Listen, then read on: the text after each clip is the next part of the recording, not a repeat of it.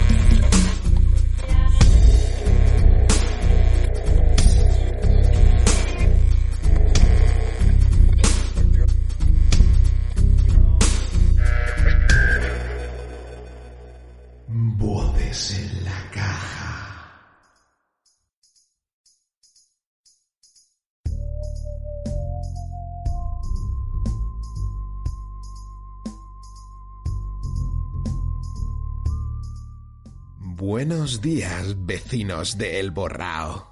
Han pasado varios meses desde que pudimos emitir desde esta, nuestra radio municipal. La explosión que se llevó por delante el Hotel Juana y que inundó nuestro hermoso bosque con gases tóxicos nos obligó a evacuar el pueblo y a permanecer largo tiempo alejados de nuestras casas. Pero eso se acabó. Ya estamos aquí. Por fin hemos vuelto. Quizá algunos os sintáis confusos al recorrer las calles del pueblo.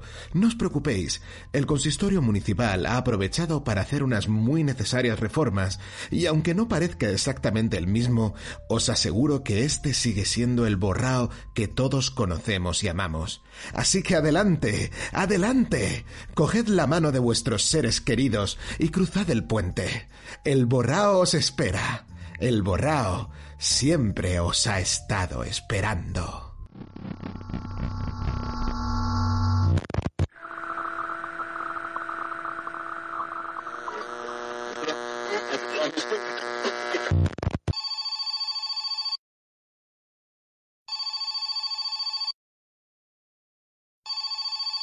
¿Sí? Merche, dile a Manuel y a Iván que bajen rápido a dar apoyo a recepción. ¿Van para allá? Manuel, Iván. Pero agárrale, que se...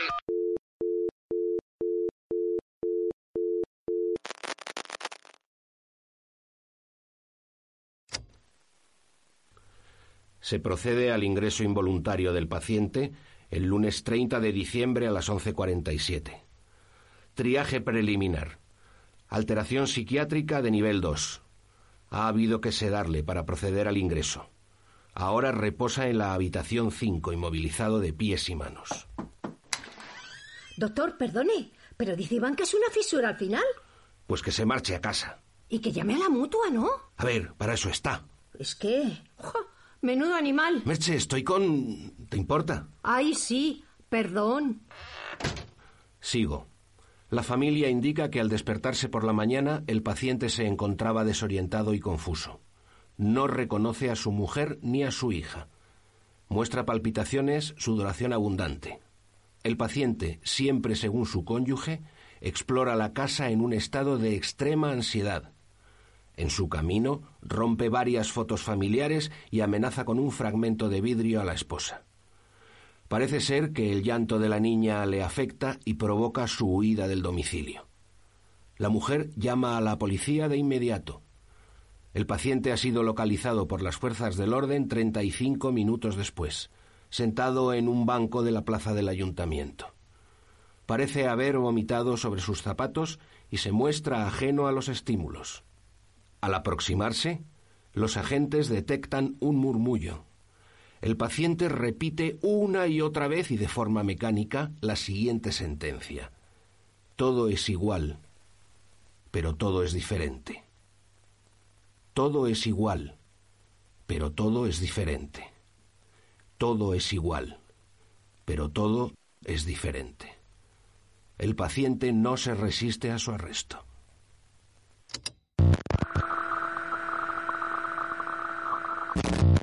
Que te digo que me estaba mirando. ¿Quieres dejar de decir tonterías? Mira, yo estaré mayor, pero la vista me funciona muy pero que muy bien. ¿No se te habrá metido jabón en el ojo sin que te des cuenta? Pero vamos a ver, Lourdes, respétame, ¿eh? Respétame. Te digo que he mirado para abajo y en el sumidero había un ojo mirándome directamente. ¿Pero cómo va a haber un ojo ahí en la ducha? Ay, hija, yo qué sé. ¿Sería una burbuja o algo? No, no, un ojo azul, como los de Paul Newman. Y según me movía, me seguía con la mirada. ¿Y qué hago, mamá? ¿Llamo a un fontanero? ¿A la policía? Es que no sé. Ni se te ocurra. Pero- ¿Sabes cuánto hace que un hombre no me mira así? Con ese interés, con ese ansia. Tú no sabes lo que es, porque hasta cuando tuviste a las gemelas seguías teniendo cuerpecito de chulapa. Pero a mí, los pezones me apuntan ya para los pies. ¿Y para qué me llamas? Pues porque eres mi hija. Y si voy a empezar una relación con otro hombre, pues tienes que saberlo. ¿Te está gustando lo que escuchas? Este podcast forma parte de Evox Originals y puedes escucharlo completo y gratis desde la aplicación de Evox. Instálala desde tu store y suscríbete a él para no perderte ningún episodio.